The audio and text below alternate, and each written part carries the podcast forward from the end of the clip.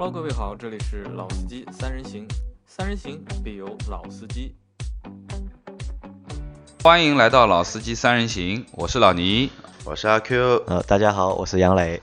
今天我们又回到了一个新的问题。那么这两天啊，刚刚我们从过完春节回来，其实呃我们在平时的生活当中，在用车当中，还是有一些很多的车子里面的一些部件，不知道大家有没有用的比较顺手，或者说是实用一点啊？呃，老倪，其实你今天想说的是哪个部件？呃，我觉得我今天想和大家聊一下，我们三个人聊一下关于天窗的问题。我觉得就是说，现在天窗已经不是一个新的东西了啊，不像很多年前天窗好像蛮稀奇的啊，车子有个天窗看上去很漂亮。那么现在基本上除了最低配的车以外，基本上中配以上的车基本上都配备有天窗啊，不管你是小天窗还是可能豪华车更多的是全景天窗啊，新的。那其实天窗的这一块的使用上面，其实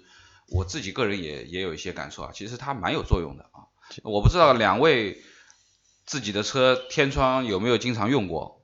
我还可以吧，因为我我除了第一辆车没有天窗之外，我后面买的车都有天窗，但我天窗好像用的不是太多。我基本上，但我的天窗永远永远不关的，我永远开一个就是那个最小的那个羊角就开着，透气用就可以，不管下下雨还是不下雨，停在室内还是停在室外，我那个小羊角就永远就开着，然后我也不太管它就。小区呢？天窗，我之前两台车都没有天窗，然后现在这辆车有的话呢，真的平时很少很少用，但是呢，你个东西不用呢，你会发现时间一长，你想开的它会有一个嘣的一声，为什么呢？因为你长时间不用呢，你的橡胶嘛，跟你的那个车的一个蒙皮粘住了，然后呢，你还要定期去清理这个天窗里面的一些杂物、树叶啊、灰尘啊，蛮烦的，我觉得。那老倪这个话题，因为是你发起的嘛，对吧？那肯定你对天窗的使用啊，或者对天窗使用的有一些心得，那你来和大家分享一下吧。好啊，然后天窗这一块啊，因为我自己是一辆呃带全景天窗的，那么我觉得天窗还是蛮有用的啊。啊，不光不光是我们讲的平时看上去更加漂亮一点啊，你你你把遮阳布打开了以后，你看看蓝天啊，或者说啊看上去外面的红红绿绿啊也蛮好的，那么其实美观或者说这还是其只是其中的一个作用。那我觉得更多的作用其实围绕着一点，其实就是换气的这个功能。当然有各种各样的换气啊。那我我自己总结一下，就是说，可能我平时啊晚上回家停车以后，那么第二天早上起来，那么我要去动车的时候，我先会把天窗打开一下，先会把天窗打开一下，你会先因为开天窗？啊，对对，就是特别是就是说特别冷的天的时候，你没有办法开窗嘛，嗯，对不对？那因为车车子停了一个晚上以后，其实有的时候车里面的一些有害气气体啊、废气啊，或者说一些挥发的气体啊，因为车子里面有那么多的零件，那么其实对人体并不是很好的。那我觉得开开天窗，然后你缓慢的行驶以后，通过一个负压的原理以后，其其实车里面的这些废气可以很快的就可以排除掉。那么这个其实对对人体还是蛮有好处的。那这是我们讲的就是呃，如果你回家密闭时间比较长的话，那这个天窗是这样去使用。当然就是说我们在行驶当中，其实作用就更大了。那我我觉得就是这个行驶中里面，比如说我走高速，那我走高速的时候，其实你要开两边的窗，那肯定风噪会很大，也你也你也根本接受不了嘛。但是稍微开一点天窗，那它第一风噪不会很大，噪音不会特别的大。第二个也有助于你换气啊，车内的空气的换气，这也是蛮有作用的。另外一个就是对于我们抽烟的朋友来讲，你在车内抽烟的话，你开一点天窗，那烟会很快的抽出去。呃，特别是在高速的时候，这个我相信你应该在高速行驶时候抽烟，那这个时候就有天窗和没天窗，那这个就是区别，就一下子就就可以体现出来了。因为我经常开高速嘛，然后我也喜欢一边开车一边抽烟。那如果那个时候能够把天窗你开个小仰角的话，烟就马上就抽出去了。那这个的确是蛮方便的。对，然后还有一个就是，如果我们不是走高速，我们在城市当中啊，我们现在上海那么堵车，或者北京也好，走走停停，特别是上下班的时候，你被堵在路上，所有的车全部都是怠速的状态又不走，那那其实这个时候的尾气是非常厉害啊。那么这个尾气的话，你又不可能开开窗，那尾气全都进来了。那么相对来说，你这个时候开一些天窗，那么等于我们讲的就是说，还是原来的这个负压的这个原理，里面的空气得到了交换，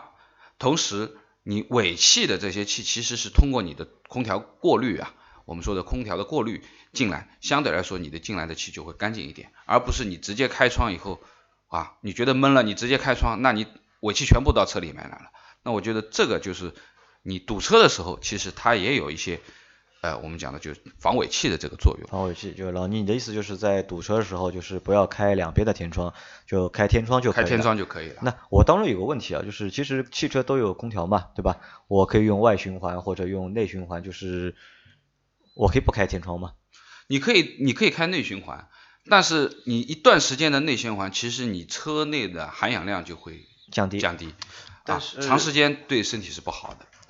老老聂，我插一句啊，但是我这样认为啊，因为你说的第一种那个就是刚刚那一个堵车情况下，负压这个东西呢，只有在相应的车速下才会有负压，你车停着是没有任何负压的。更何况你也说了，就算在堵车的过程中，你的所有的气体会从你的一个我们说空调管路进到车内，其实不管你开不开天窗，你车内的异味还是有的，这个是第一点。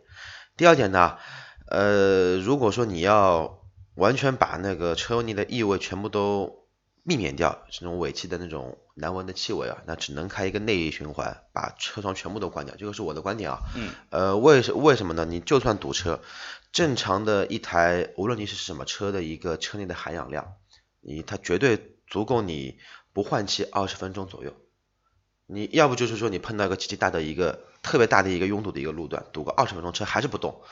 嗯，这个可能性嘛有，但是也少。我是这样讲，就是说这一块的话，其实我们说的是相对而言啊，第一个，你如果说。完全是密闭的这个走内循环的情况下面，就像你前面说二十分钟，那其实我们走走这样的一段路，我不是堵死的不动啊，我可能是走走停停跟着这样子走，我真的可能会走二十分钟半个小时这样的堵车，这很很这个很经常的。对不对？那么这种情况下面，你关掉了所有的窗户，开一点天窗，开一些空调，但是那个时候负压也是没有的呀。你有五马十码这样开也是没负压。进来的空气和你出去的其实是有负压的，主要外面外面有空气流动，比如说外面风大的话，对，就外面如果风大一点的话，这个负压其实就还是有的。那么相对来说，就是说你因为密闭了四边的这个这个这个车窗，你所有进来的空气都是通过空滤过滤一下的。那么相对来说，总比你直接开窗直接尾气进来要来的好得多。对，这肯定要比直接进来要好一些。对对对。那么另外一点还有就是我们讲的就是，特别像我们南方的，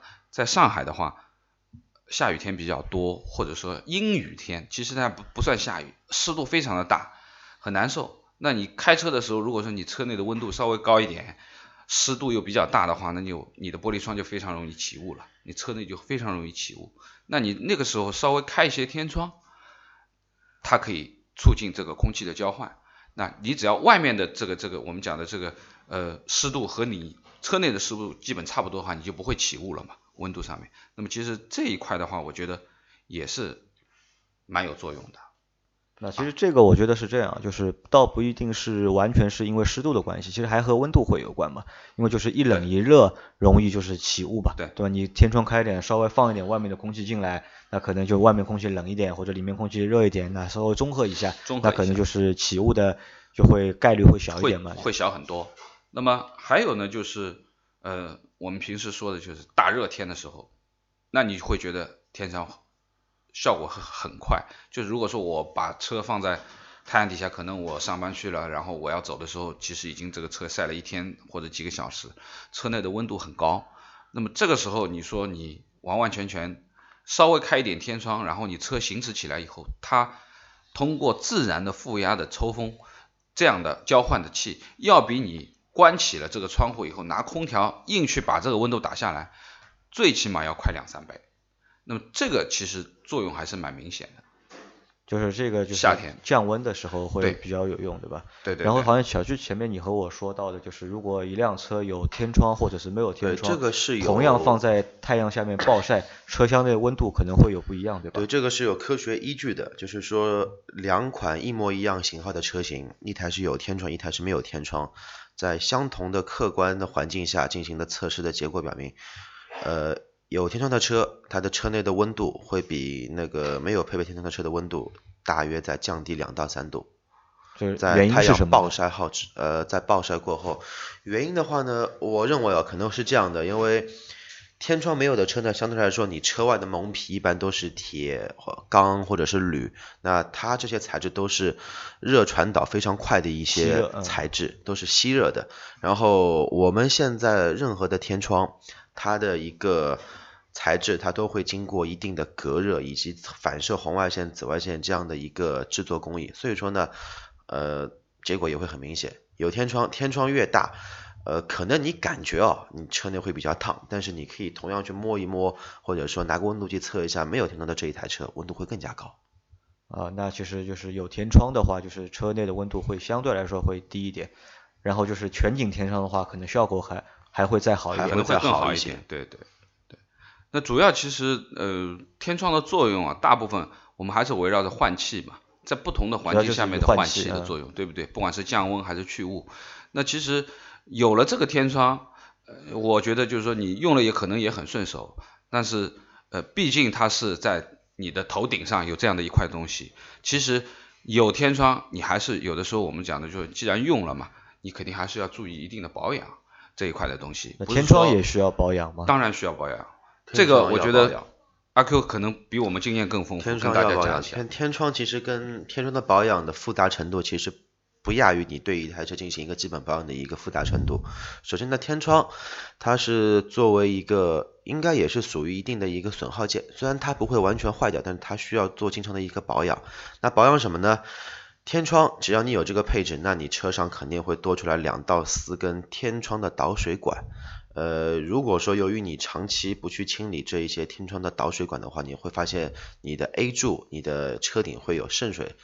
会有雨渍，会有水渍，会越来越大，越来越大。这也就是呃为什么呢？因为你的天窗的导水管被堵住了。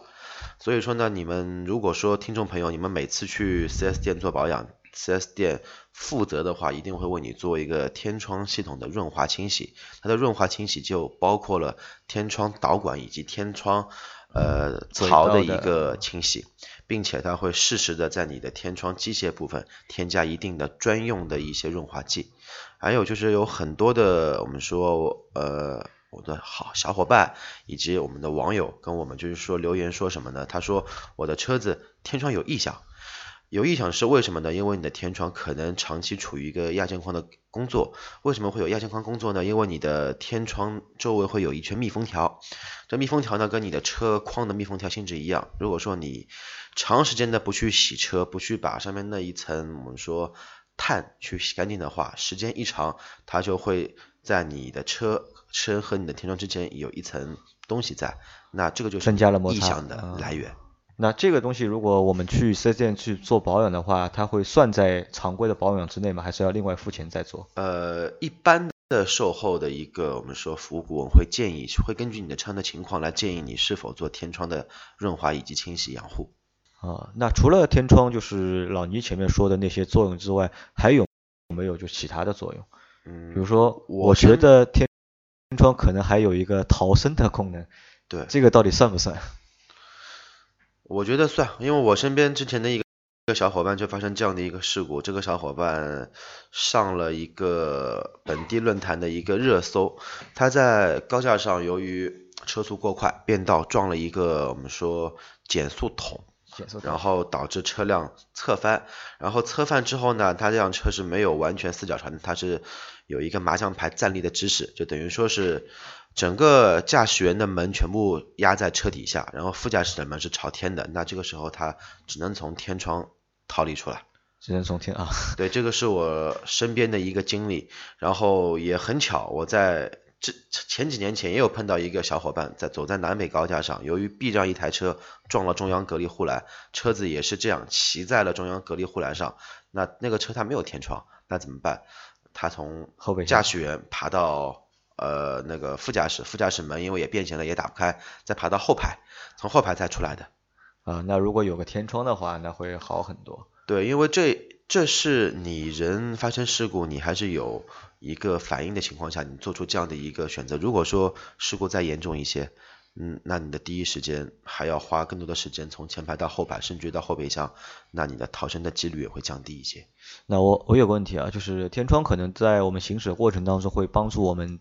对车内的空气的就是换气啊，或者是降温啊，或者能够起到一些帮助。那如果把天窗打开会影响行车驾驶吗？把天窗打开，如果我呃开高速时候，我把天窗开得很大，除了风噪会很大，对吧？胎噪会很大，会影响驾驶吗？如果说要从影响驾驶这方面来说的话，如果说你在行进过程中跑高速，把天窗打开，那你的车就等于是一个风斗，你的车窗肯定会开了越大，增加你的行驶阻力，你的风阻越大肯定，会高那你的提速会越慢，你的油耗会越大，然后你要去忍受这一些风噪会很难过的，这个东西是在自作孽啊。那就像老倪前面说的，现在很多车都有天窗吧，不管你是高档的车还是低档的车，可能只要不是那个乞丐版都会有天窗这个配置。那天窗还分好坏嘛？就是就我们怎么去看一个天窗好，或者是一个天窗不好？除了现在有普通那种小的天窗，然后还有全景天窗，然后有没有办法去区分就是天窗的好坏？呃，天窗的好坏的话，当然，呃，我们讲的就是现在也有很多的自主品牌的车，基本上也有天窗嘛，对不对？那么天窗天窗就像一个标配一样，当然，呃，一些进口品牌的天窗，你明显能感觉到就是天窗的质量啊，包括我们说的你不同的车型，你天窗其实款式啊什么都是不太一样的。那比如说我们讲的，呃，从安全的角度上来讲。呃，我个人认为，比如说奔驰的这个双天窗，它因为中中间还是有一根横梁的啊，它把一个天窗分成两段啊，前面驾驶位有一段，后面其实也不不影响我们讲的采光啊各方面，